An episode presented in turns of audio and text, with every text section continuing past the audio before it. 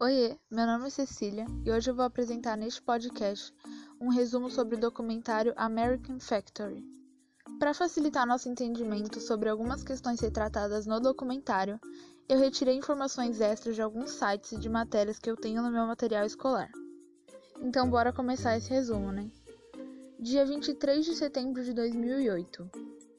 Tudo começa com um homem dando uma entrevista sobre uma fábrica que vai fechar por conta da crise de 2008, que afetou países do mundo inteiro.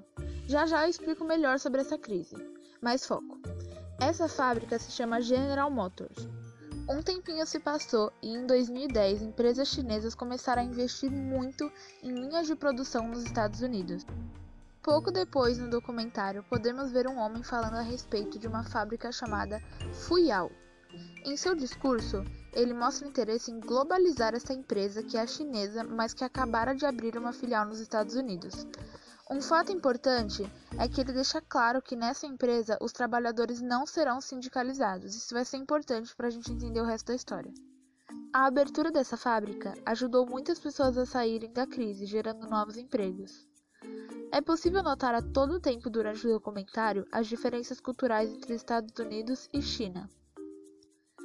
Muitos trabalhadores da fábrica conseguiram sair da crise por conta desse novo emprego, que não tinha um salário tão bom comparado ao que alguns deles ganhavam trabalhando na General Motors, mas já era alguma coisa. Eles saíram da fome e, tipo, estavam bem.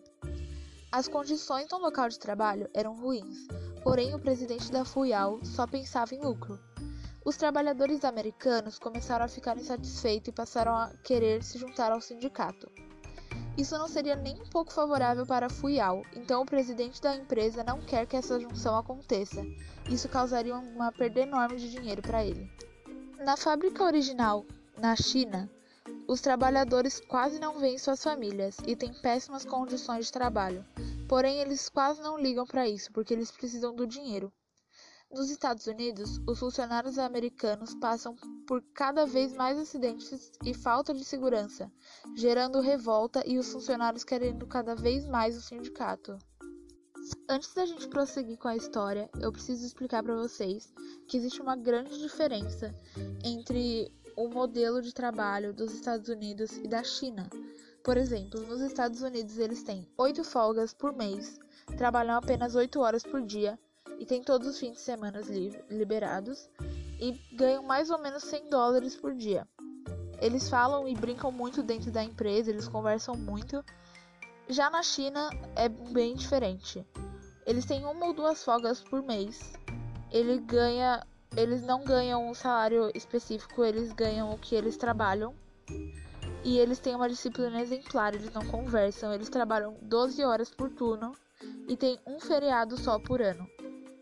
Bom, enquanto isso, na filial dos Estados Unidos, os chineses começaram a demitir os pró-sindicato.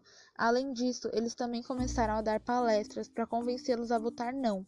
Para manter os funcionários chineses, começaram a fazer promessas de aumento de salários e muitas outras melhorias. O dia da votação chegou e o não ganhou com 60% dos votos. Isso aconteceu porque muitos queriam o sindicato, mas ficaram com medo de perder seus empregos. É possível ver ainda as máquinas começando a tomar o lugar dos trabalhadores. Cerca de 375 milhões de pessoas no mundo precisarão encontrar novas ocupações totalmente diferentes até 2030 por conta da automação.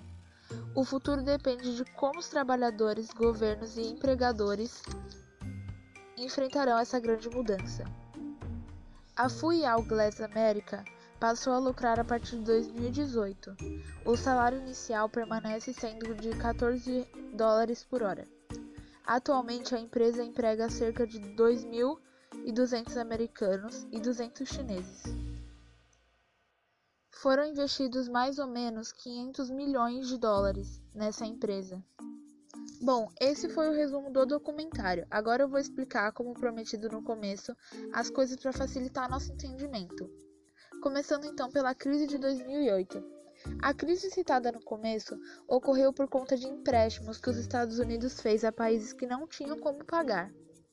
No dia 15 de dezembro de 2008, o marco da crise, um dos bancos de investimentos mais tradicionais dos Estados Unidos, o Lehman Brothers, foi à falência, e as bolsas do mundo todo despencaram. Essas informações foram retiradas com base no site da UOL. Tá, mas a gente tá falando esse tempo todo de sindicato, mas afinal o que, que é um sindicato? O sindicato é uma associação que reúne pessoas de um mesmo segmento econômico ou trabalhistas. Por exemplo, existem sindicatos de trabalhadores, carteiros, metalúrgicos, professores, médicos, etc. E também de empresários, conhecidos como sindicatos patronais. Um sindicato tem como objetivo principal a defesa dos interesses econômicos, profissionais, sociais e políticos dos seus associados. São também dedicados aos estudos da área onde atuam e realizam atividades, palestras, reuniões, cursos, voltadas para o aperfeiçoamento profissional dos associados. Os sindicatos de trabalhadores também são responsáveis pela organização de greves e manifestações voltadas para a melhoria salarial e das condições de trabalho da categoria. Essas informações foram retiradas do site suapesquisa.com. Tá, mais uma coisa que a gente teve falado esse tempo todo foram os direitos que os trabalhadores não estavam tendo lá dentro. Mas afinal, você sabe quais são os direitos dos trabalhadores nos Estados Unidos? Como empregado nos Estados Unidos, você tem direito a receber o salário acordado a tempo e em totalidade. Observação: o salário mínimo nos Estados Unidos atualmente é de 7,25 dólares por hora.